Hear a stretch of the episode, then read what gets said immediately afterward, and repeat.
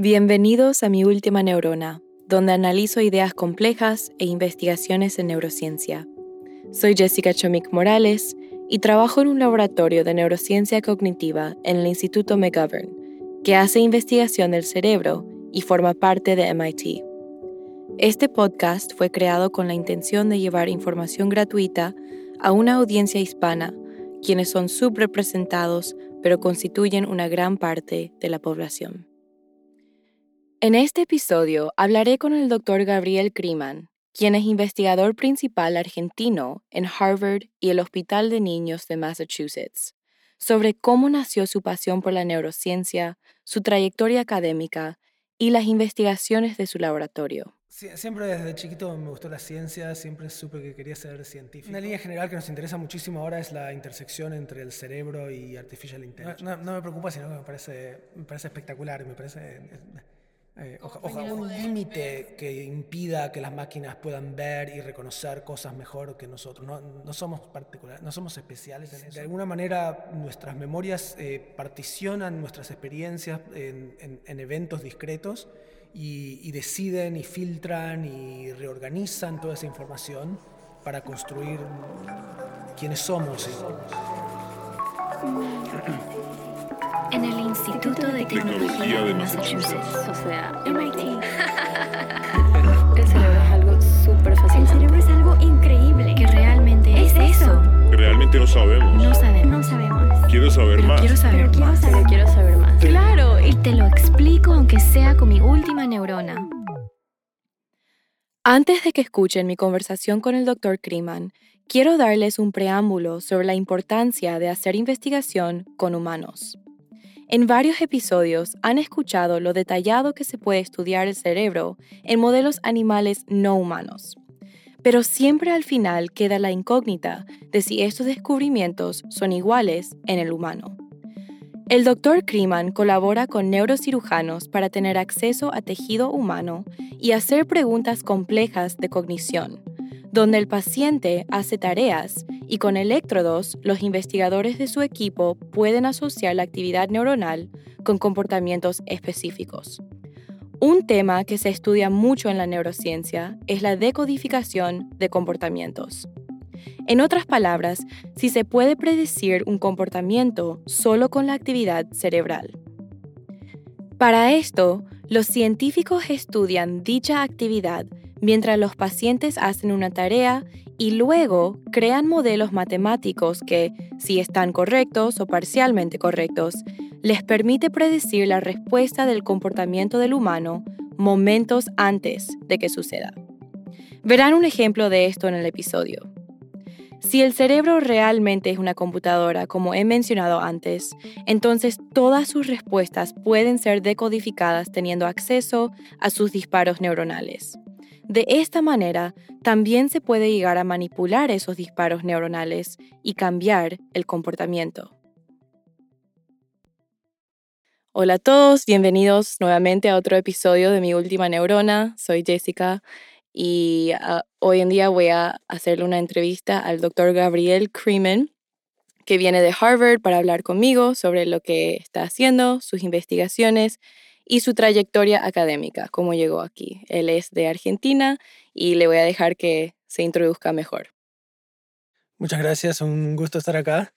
Em, yo estudié, nací y estudié en Argentina, eh, estudié química y físico-química en Argentina y después vine a hacer el doctorado a Estados Unidos y ahora estoy en, en, Children's Hospital y Harvard Medical School donde tengo un laboratorio donde hacemos investigación desde hace un poco más de 10 años. ¿En qué parte de Argentina se crió? En el barrio de Flores, en Buenos Aires, en Capital.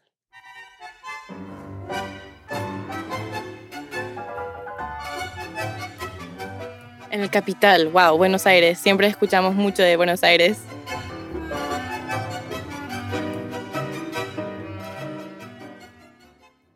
¿Y cómo fue que le interesó la química? O sea, vamos a hablar después de cómo se fue de química a neurociencia, pero ¿por qué, qué le atrayó a ese tema? Eh, siempre desde chiquito me gustó la ciencia, siempre supe que quería ser científico. Eh, y me gustaba mucho matemática y física, pero me pareció que matemática y física no iba a ser tan relacionado con, con los problemas del mundo real que me interesaban y así es como aterricé en físico-química y en química. Ok. ¿Y fue usted muy bueno en la matemática o siempre se orientó más hacia ese lado que el arte, por ejemplo? No, o sea, ya supo desde chico que eso iba a ser. Desde, desde chiquito primero pensé que quería ser eh, astronauta. Ok. Eh, Sueños grandes, sí. Después de, después de ahí pasé a astronomía. Okay. Y, y, después de ahí me, me, interesó matemática, física, química. No, no creo que sea muy bueno en matemática, pero ciertamente no puedo dibujar. arte no es, no es lo mío. Me encanta tocar música, pero ¿Qué toca? Mi, mis hijos sí, salen corriendo cada vez que toco música. Ay, ok, ok. ¿Qué, ¿Qué, instrumento? Eh, antes tocaba el piano y ahora durante COVID empecé como hobby a tocar el violín. Yo toco el violín. Ah, sí. Sí, desde los tres o cuatro años que mis padres me forzaron a irme a mis, a mis prácticas de violín, pero ahora que soy neurocientífica y entiendo cómo el cerebro se desarrolla y cómo la música es muy importante, hasta los fine motor skills de las manos, eh, bueno, está bien. Gracias a ustedes, mamá y papá. Tenés que, tenés que decirle eso a mi hija cuando siempre le, le digo que toque y ella no. No, es muy difícil. Me tenían que agarrar por los pelos para llevarme a mis prácticas porque realmente no me gustaba, pero hay muchas cosas que creo que ahora como adulta estoy mirando hacia atrás y diciendo, cha, qué, qué suerte que, que, me, que me hicieron hacer eso o, o aprender como no sé, mis matemáticas, yo me llegaba del, del, colegio y mi mamá se sentaba conmigo después del colegio a hacer mis problemas, mis tareas, y eso era súper importante, pero es, creo que es difícil decirle eso a un niño ahora, pero bueno.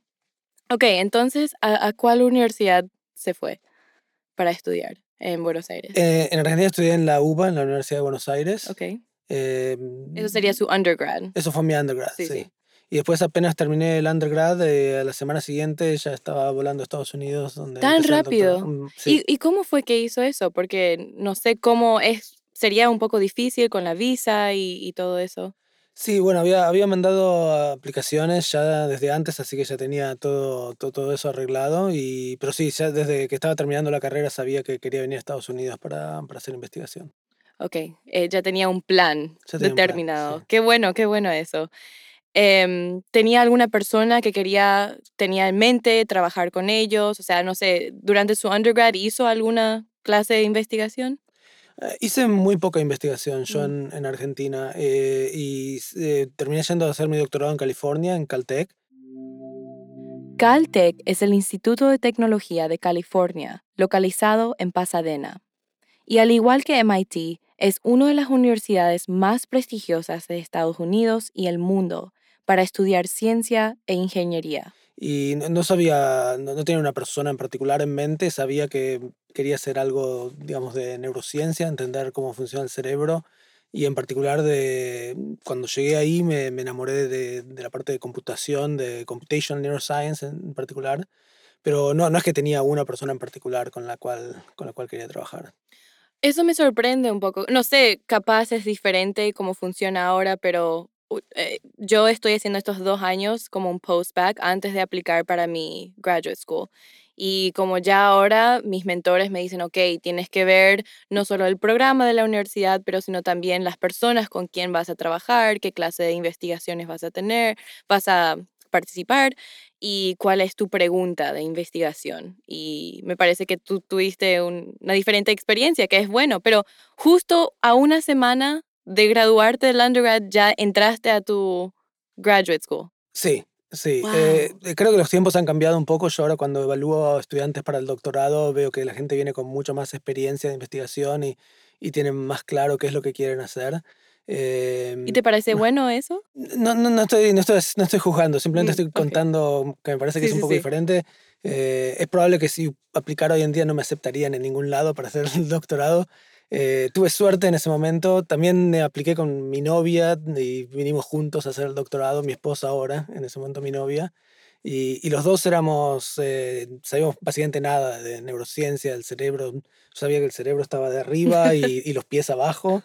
Y eso, era todo lo que sabía sobre. ¡Wow! ¡Qué trayectoria entonces! Ahora ser profesor en Harvard y, hacer investigaciones en el cerebro. Y me habla sobre la computación. Usted cuando se fue, estuvo en su undergrad, ya sabía como sobre los deep neural nets o sabía cómo hacer los códigos de Python y todo eso? Eh, no, la verdad que debo confesar que no, no sabía casi nada. Sabía, creo que sabía matemática y, física y, computación muy, muy poco. Eh, en esa época no, no se hablaba mucho de, de, Deep Neural Networks y todas las cosas que, son, que están de moda ahora. Em, tuve la suerte, apenas empecé el doctorado, tuve, tomé una clase con una persona que se llama John Hopfield, que es para mí uno de los líderes de, Computational Neuroscience y de Neural Networks.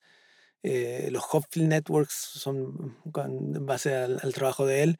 Eh, y, y, eh, cuando empecé el doctorado hice rotaciones. Acá en la mayoría de los programas uno hace rotaciones en varios laboratorios. Y mi tercera rotación fue en un laboratorio de Christoph Koch, que hace Computational Neuroscience, y y, me encantó. Me, di cuenta que lo que me gusta hacer es, es, matemática y computación aplicada a problemas. Eh, modelar el cerebro. claro. Modelar el cerebro.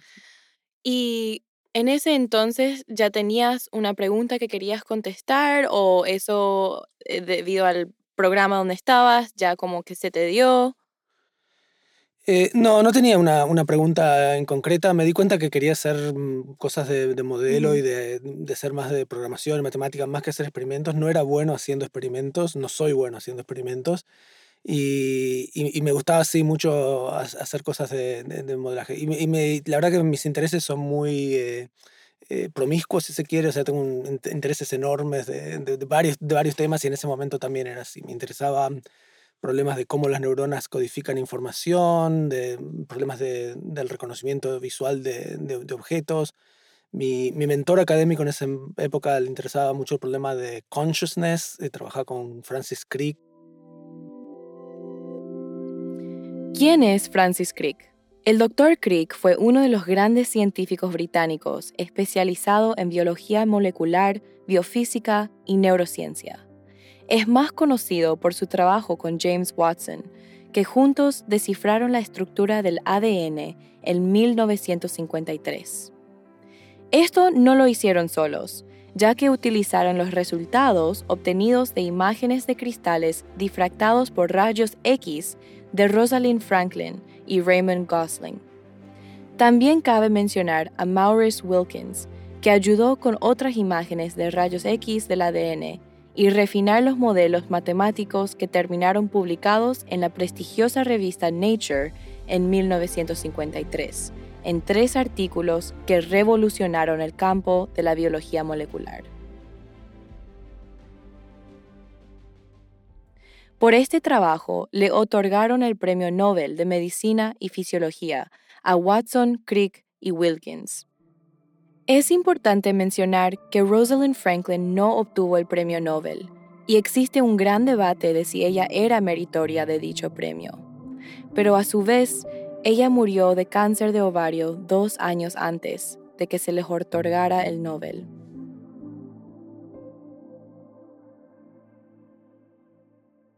Y, también me interesó ese problema y, creo que siempre me interesaron muchísimos problemas, pero, creo que ni en ese momento ni ahora tampoco tengo un solo, una sola pregunta, una, una, una, cosa que me interesa.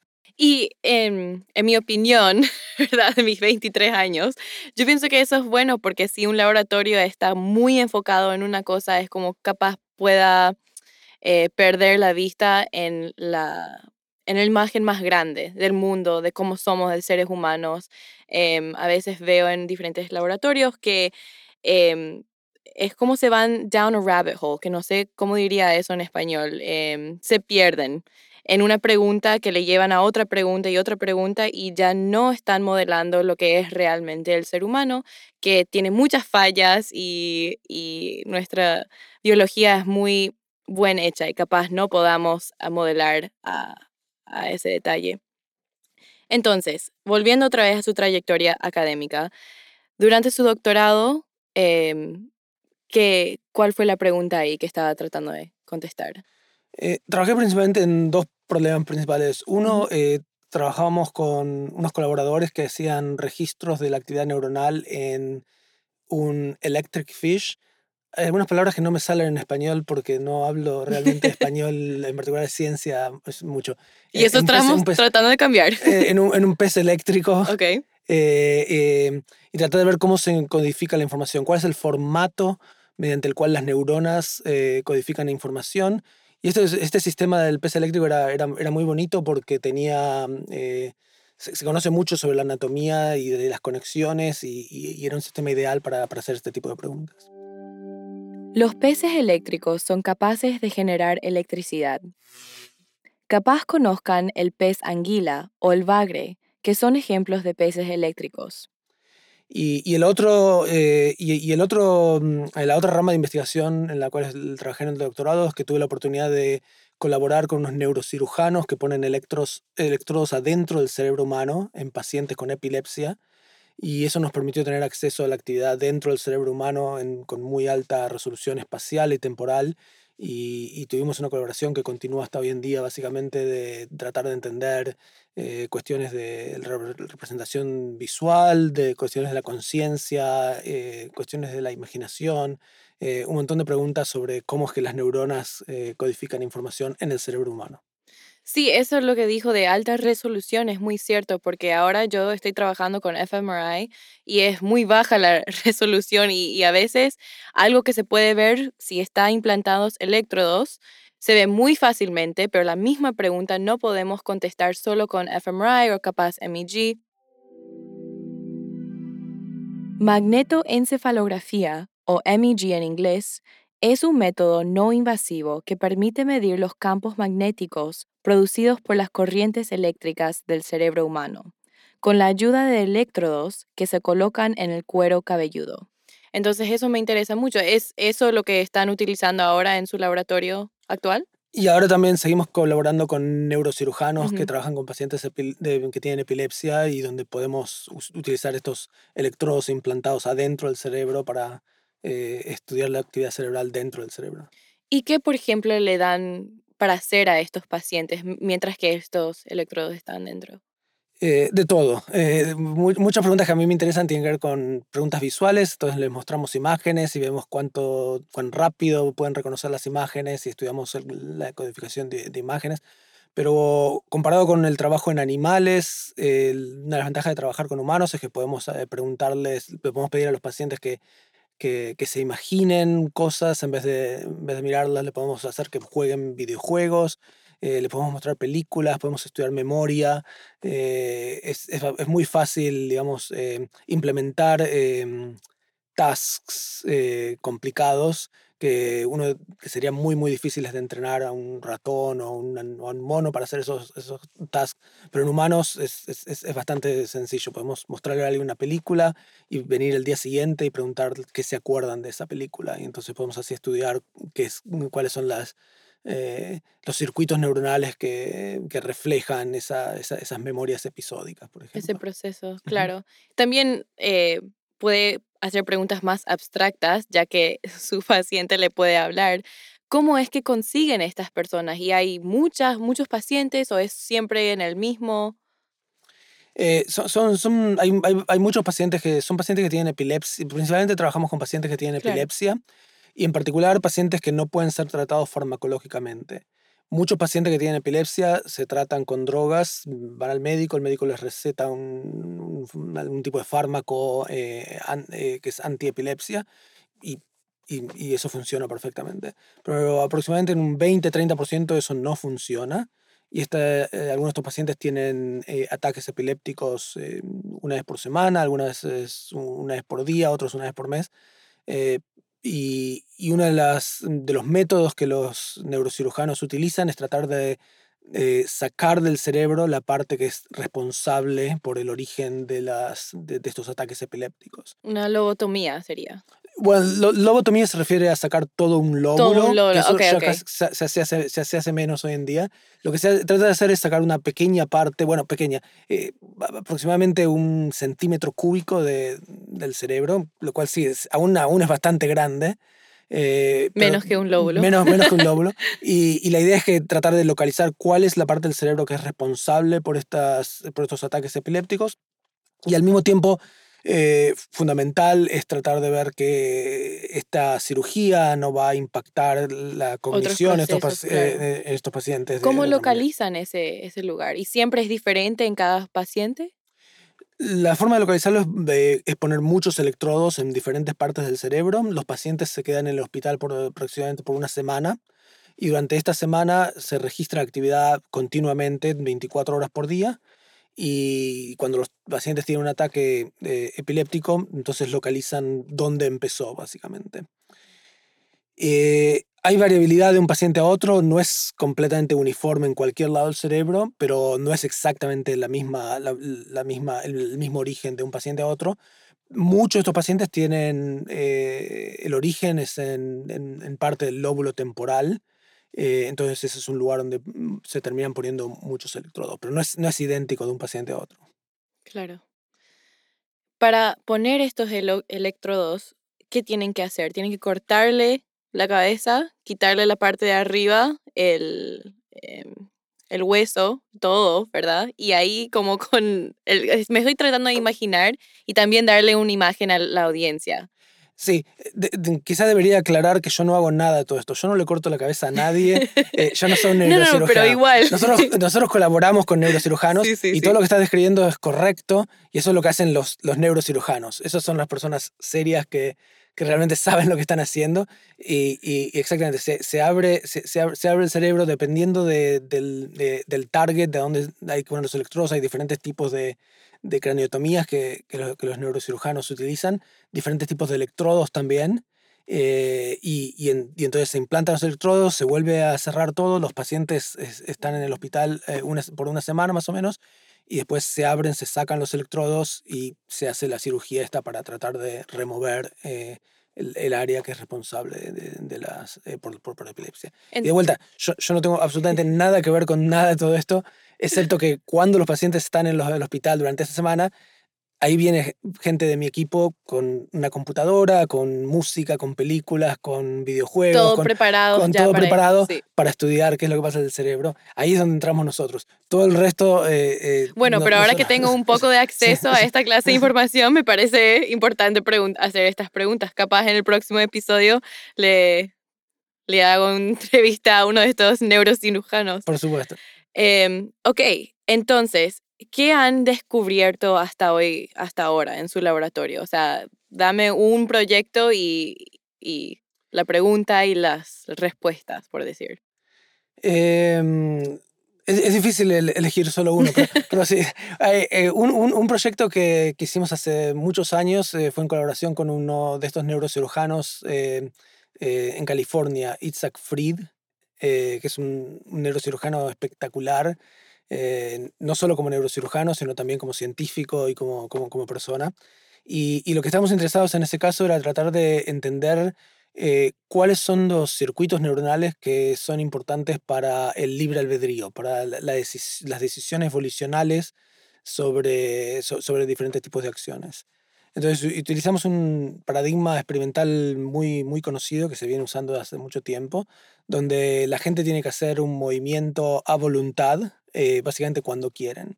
Eh, en particular en este experimento tienen que usar el dedo índice y, y, tocar una tecla. Creo que leí sobre esto. Eh, creo que se publicó en MIT Press. Algo que hubo, hubo un artículo en MIT Press sobre, este. Y algo este pasó que como siete segundos antes ya había actividad o algo, ¿verdad? Y entonces, eh, exactamente, varios segundos antes de, de que la persona conscientemente se da cuenta de yo quiero hacer esto, eh, en varios segundos antes podemos registrar actividad neuronal y decodificar qué es lo que la persona va a hacer.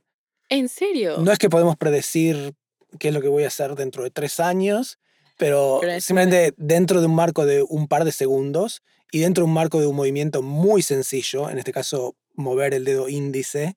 Eh, o sea, ¿solo es un dedo o tienen una opción de, de un dedo izquierdo, un dedo derecho? ¿Y ustedes pueden predecir cuál dedo van a presionar o, o cómo? En el experimento principal lo que tratábamos de predecir era cuándo, va a presionar. Ah, Hicimos una variante del experimento, usamos el dedo derecho y el dedo izquierdo y había que elegir cuál mano uno uno, la, persona, la persona iba a usar. ¿Cuál era el porcentaje de accuracy?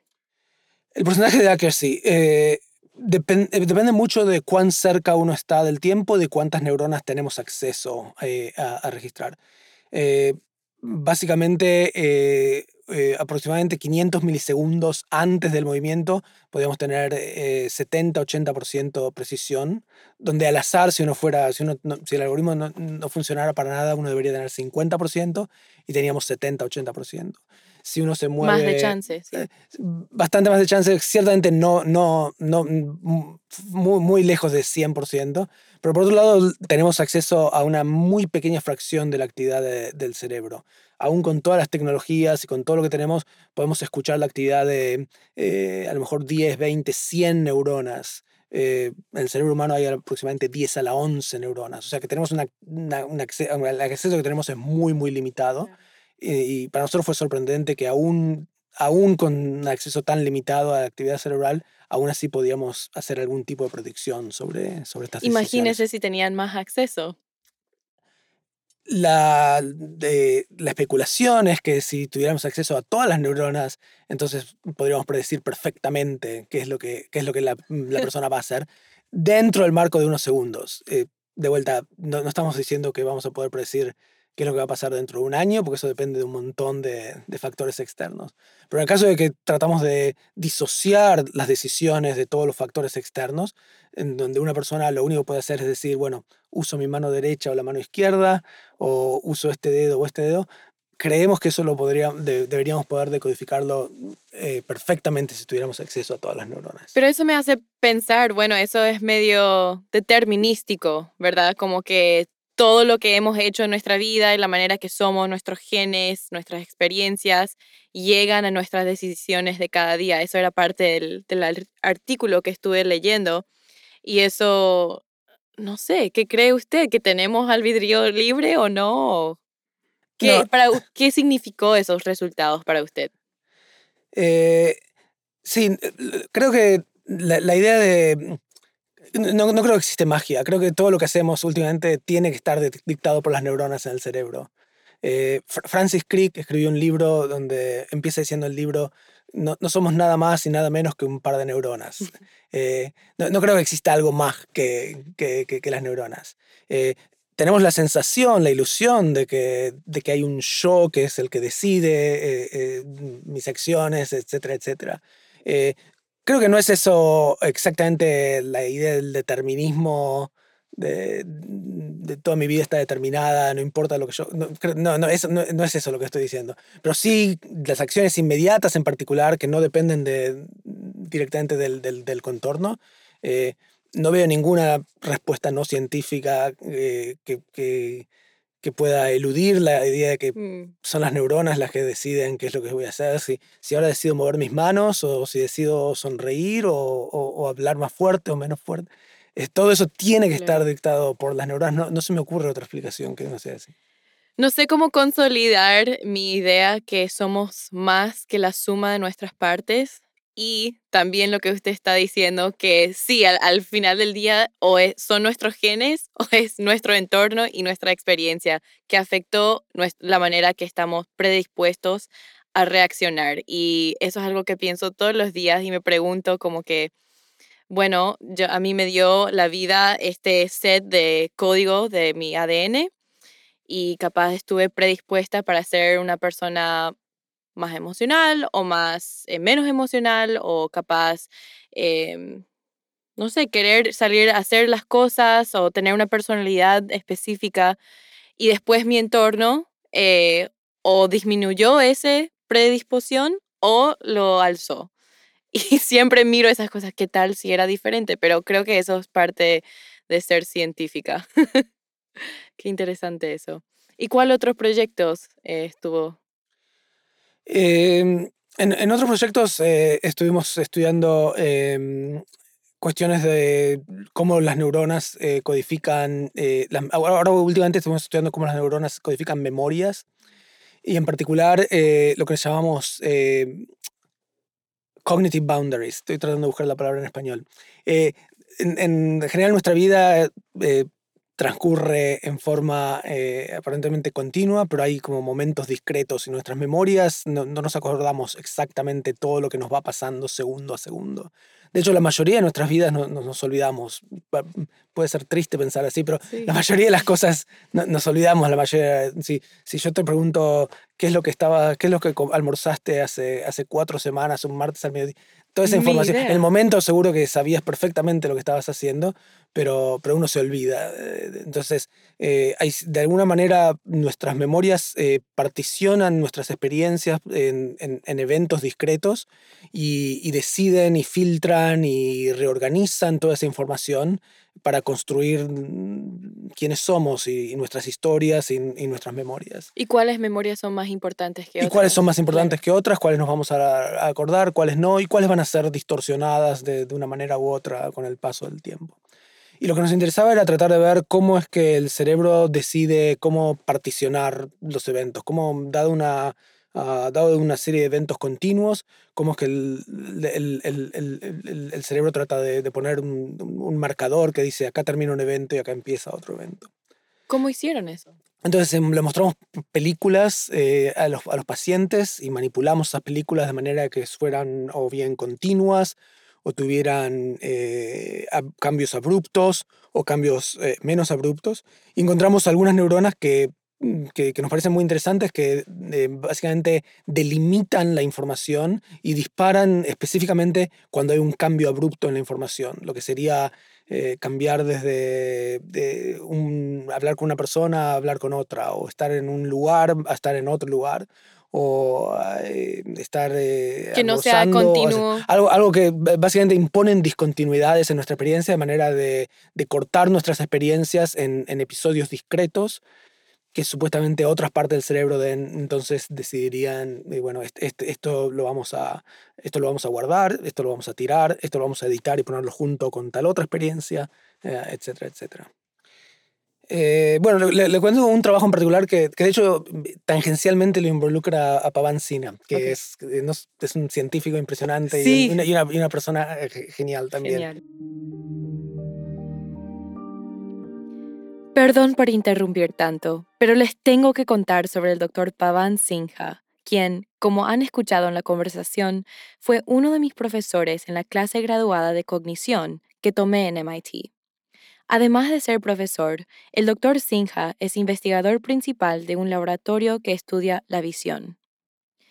El doctor Singha también es el fundador del proyecto Prakash, para la mayoría de las empresas científicas, los beneficios sociales se obtienen mucho después del esfuerzo de investigación. Sin embargo, en algunas ocasiones, las investigaciones del laboratorio benefician directamente la vida de las personas. El proyecto Prakash lleva a cabo campamentos de detección en pueblos del centro norte de la India para identificar a los niños con problemas oculares tratables y también proporciona tratamiento de la vista sin costo alguno. El objetivo científico del proyecto Prakash es comprender las perspectivas y el proceso de recuperación visual después de una vida de ceguera. Desde una perspectiva de ciencia básica, estos estudios brindan ventanas únicas a los mecanismos fundamentales de aprendizaje y plasticidad del cerebro. El equipo científico realiza un seguimiento de los pacientes para evaluar cómo se desarrolla su visión después del tratamiento. Este proyecto es verdaderamente inspirador y me acuerdo estar asombrada durante mis clases con el Dr. Sinha de cómo la ciencia ha ayudado a la humanidad y cómo lo continúa haciendo.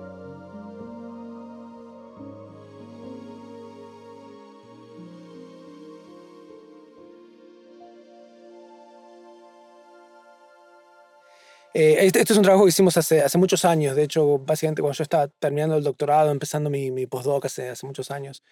Eh, encontramos unas neuronas en el medial temporal lobe, en el lóbulo temporal medio, en la zona del hipocampo, dentro del cortex, en el cerebro humano, que respondían de una manera muy, muy peculiar, que nos interesó mucho. Eran neuronas que respondían específicamente a un eh, landmark o a una persona en particular. Por ejemplo, teníamos diferentes eh, eh, fotos de, de, actrices o actores y las neuronas respondían muy, muy específicamente a ¿Este era el de Jennifer Aniston? Por ejemplo, Jennifer Aniston. Por ejemplo, había una neurona que respondía a, a, diferentes fotos de Jennifer Aniston, pero no a fotos de eh, no me acuerdo los nombres de las otras personajes de Friends. Mi, hija se va a poner muy enojada porque ella ama Friends. Eh, Lisa, ¿cómo se llama? No, eh, bueno. Yo tampoco lo he visto. Bueno, ok.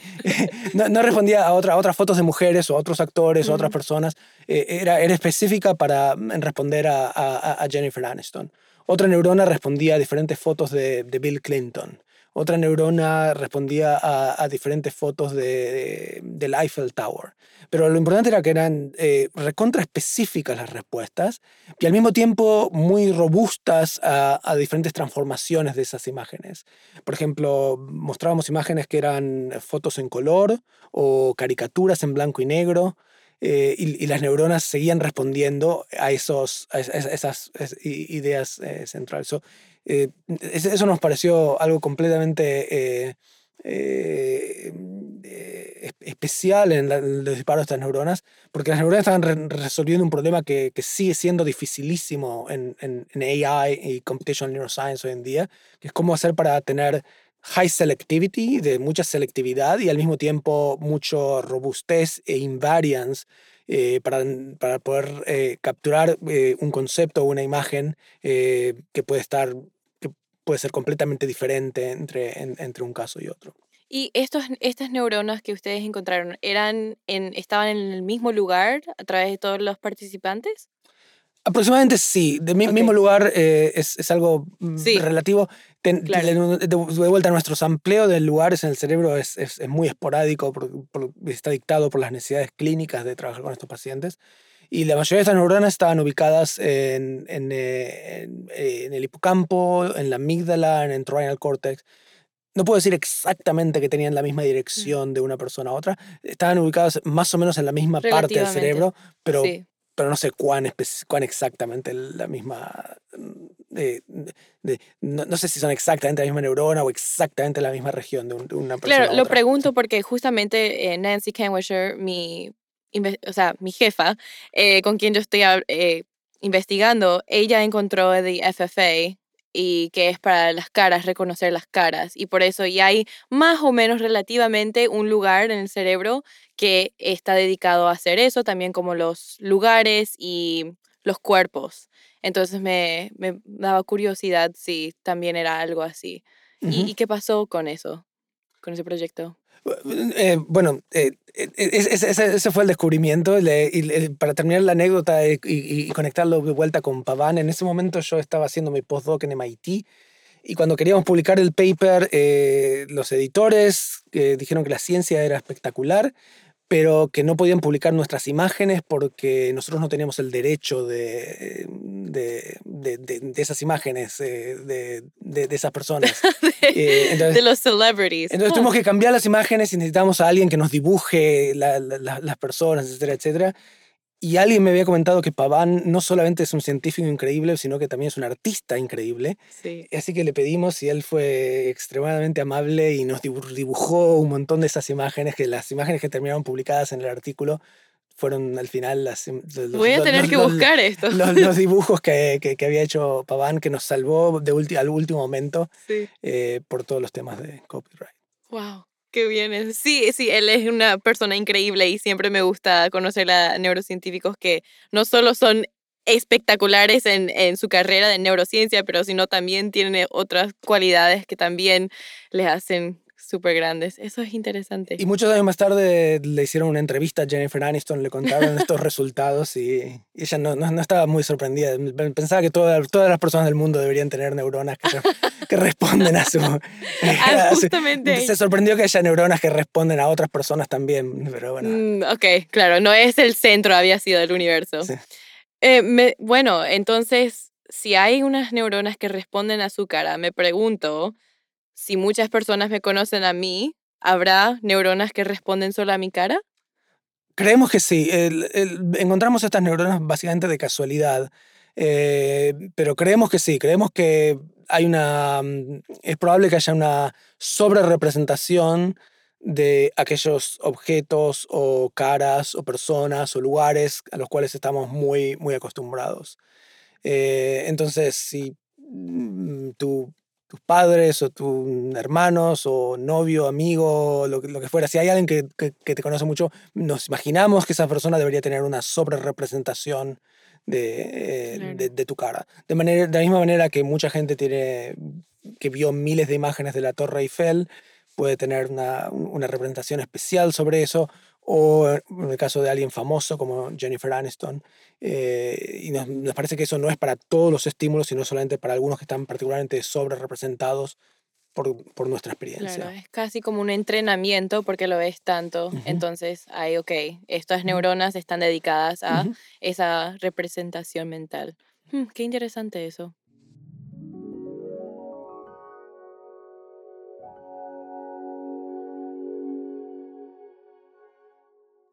¿Cuál es, ¿En qué dirección se quiere ir ahora con su laboratorio?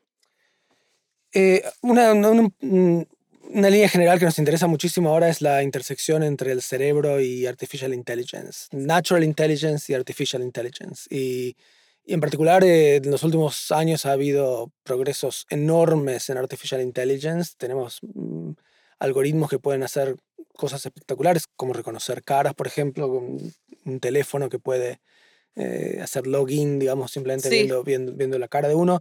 Tenemos algoritmos que pueden eh, detectar eh, ciertas enfermedades en base a imágenes mejor que, mejor que los médicos. Tenemos algoritmos que pueden detectar galaxias y la, la, forma de las galaxias en base, en base, a imágenes astronómicas, etcétera, etcétera. Hay, hay un progreso enorme. Y a pesar de, a pesar de todos estos enormes avances en, en, en AI, hay montones de problemas eh, muy, muy básicos que, donde AI eh, funciona mucho peor que, que la inteligencia natural, que, los humanos, pero también que, que otros animales. Eh, así que mm, hay, hay un montón de, de, preguntas interesantes sobre cómo podemos hacer para entender eh, el cerebro, para entender las computaciones que existen en el cerebro y cómo traducir es, algunas de esas ideas eh, en algoritmos que se puedan utilizar para poder hacer máquinas más inteligentes, para poder hacer eh, artificial intelligence que pueda ser más inteligente y más parecido eh, a natural intelligence. Creo que una pregunta seguro que la audiencia tiene es, ¿no te... ¿That doesn't scare you? que los, los robots o eh, un algoritmo tenga los mismos mecanismos que un, un ser humano o, o, tratar de pensar de la misma manera. Sé que eso está súper fuera, pero para decirles a la audiencia, eso no, eh, no, no le preocupa. No, no me preocupa, no, no, me, me, me entusiasma sí. más que nada. Eh, no, no, creo a, a los escenarios de Hollywood de de que va a venir un Terminator a, arrasar con la, la humanidad, no, no, me parece que sean muy, muy, muy factibles. No, no, no me parece. Eh, sí es posible y es muy, diría probable incluso que todo nuestro. Eh, los campos laborales se vayan a, van a cambiar notablemente. Va a haber un montón de trabajos que van a desaparecer porque las máquinas lo van a hacer mejor. Más eh, eficientes. Más eficientes, sí. más barato, más rápido, etcétera, etcétera. Eh, Pero cuando con... la gente dicen eso, mi respuesta siempre es entonces la humanidad tiene que ser más creativo. No puede ser que solo haya trabajos que poner algo en la caja y ya. O sea, ahí ya se tiene que decir evolve. Tenemos que evolucionar básicamente como personas y cuáles son nuestras, cómo son nuestras vidas. Sí, totalmente de acuerdo, sí. Creo que, creo que va a evolucionar, va a haber, va a haber cambios. ¿no? El mundo de nuestros hijos y nietos sí. va a ser muy distinto al mundo en el cual vivimos ahora. Y eso me, me, me encanta, me entusiasma, no, no, no, no, me preocupa. Es cierto que, que, que va a haber cambios que, radicales en, en entender quiénes somos. Eh, es muy posible que haya máquinas que sean mucho más inteligentes que nosotros y, y vamos a tener que aprender a, a, a convivir, a, con convivir, a, convivir con eso. Eh, a mí me molesta que haya máquinas que, ganan, que me ganen el ajedrez, pero, pero es así. Y, y, y, va a haber máquinas que manejen mejor que nosotros. Uh -huh. eh, y va a haber máquinas que hagan un montón de cosas mejor que, mejor que nosotros. Y a mí me parece que es un futuro mejor, en cierto modo. No, no, no, no, me, no, me, no, me, preocupa, me, me, entusiasma todo eso. True scientist, true scientist. Es, sí, es realmente, bueno, hice esa pregunta porque es algo que a mí me, me preguntan eh, de vez en cuando. Yo no trabajo directamente con deep neural nets ni algoritmos. Eh, realmente no sé tanto sobre... Eh, la neurociencia computacional, pero ahora que estoy en este laboratorio estoy empezando a aprender más, especialmente con la visión, que trabaja mucho Nancy.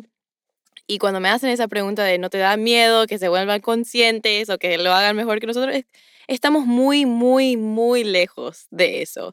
Lo que podemos hacer ahora es súper increíble, pero como usted dijo antes, hay muchos problemas que todavía no pueden resolver los, los AIs.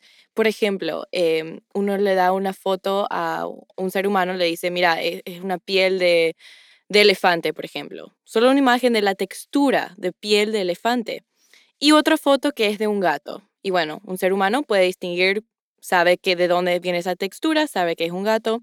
Pero si uno le da una computadora eh, y le pone, por ejemplo, un gato que está dibujado encima de esa piel de elefante, la computadora va a decir que es solo piel de elefante, no va a ver un gato. O por ejemplo, si pones un gato pero está no está directamente enfocado en la cámara, se está mirando a otro lado, es como cambiar la orientación de una cara un gato, lo que sea, cambia también el algoritmo y cómo lo percibe.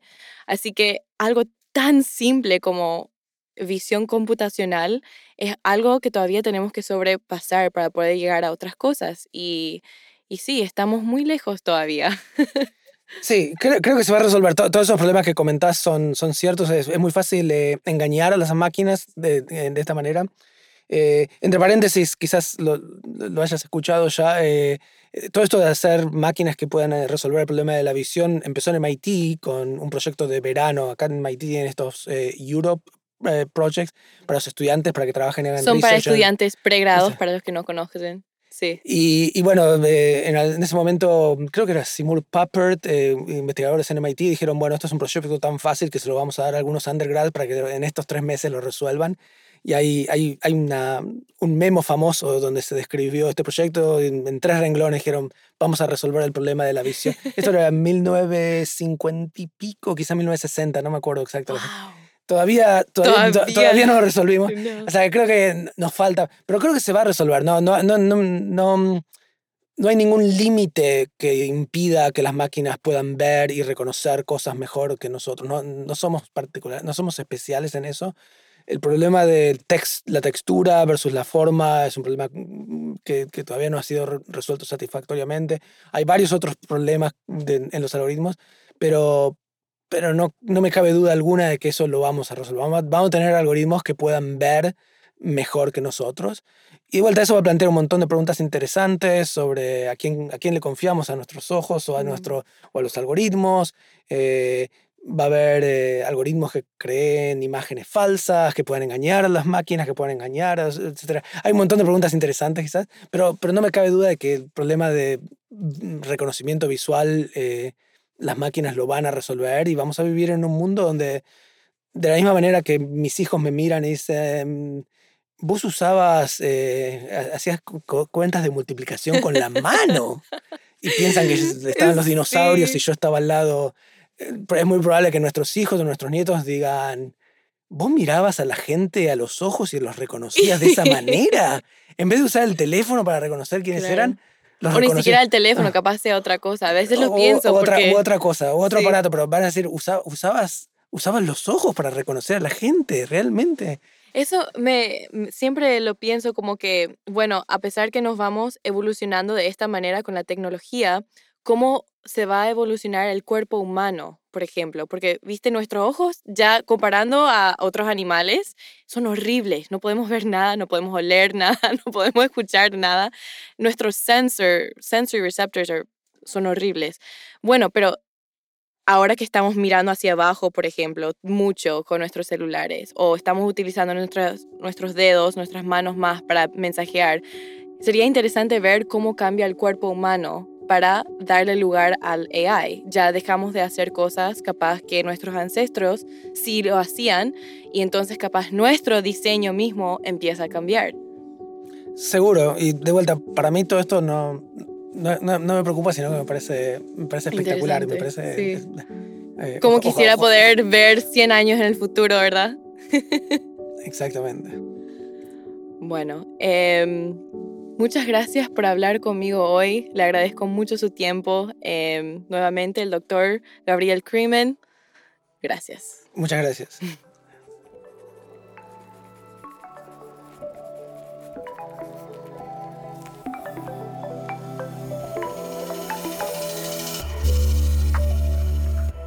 En el próximo episodio estaré hablando con Fernanda de la Torre, quien es una estudiante graduada mexicana en MIT. Además de hablar sobre sus investigaciones computacionales en el laboratorio del Dr. Robert Yang, Fernanda cuenta su historia de ser inmigrante y los obstáculos que enfrentó al ser indocumentada.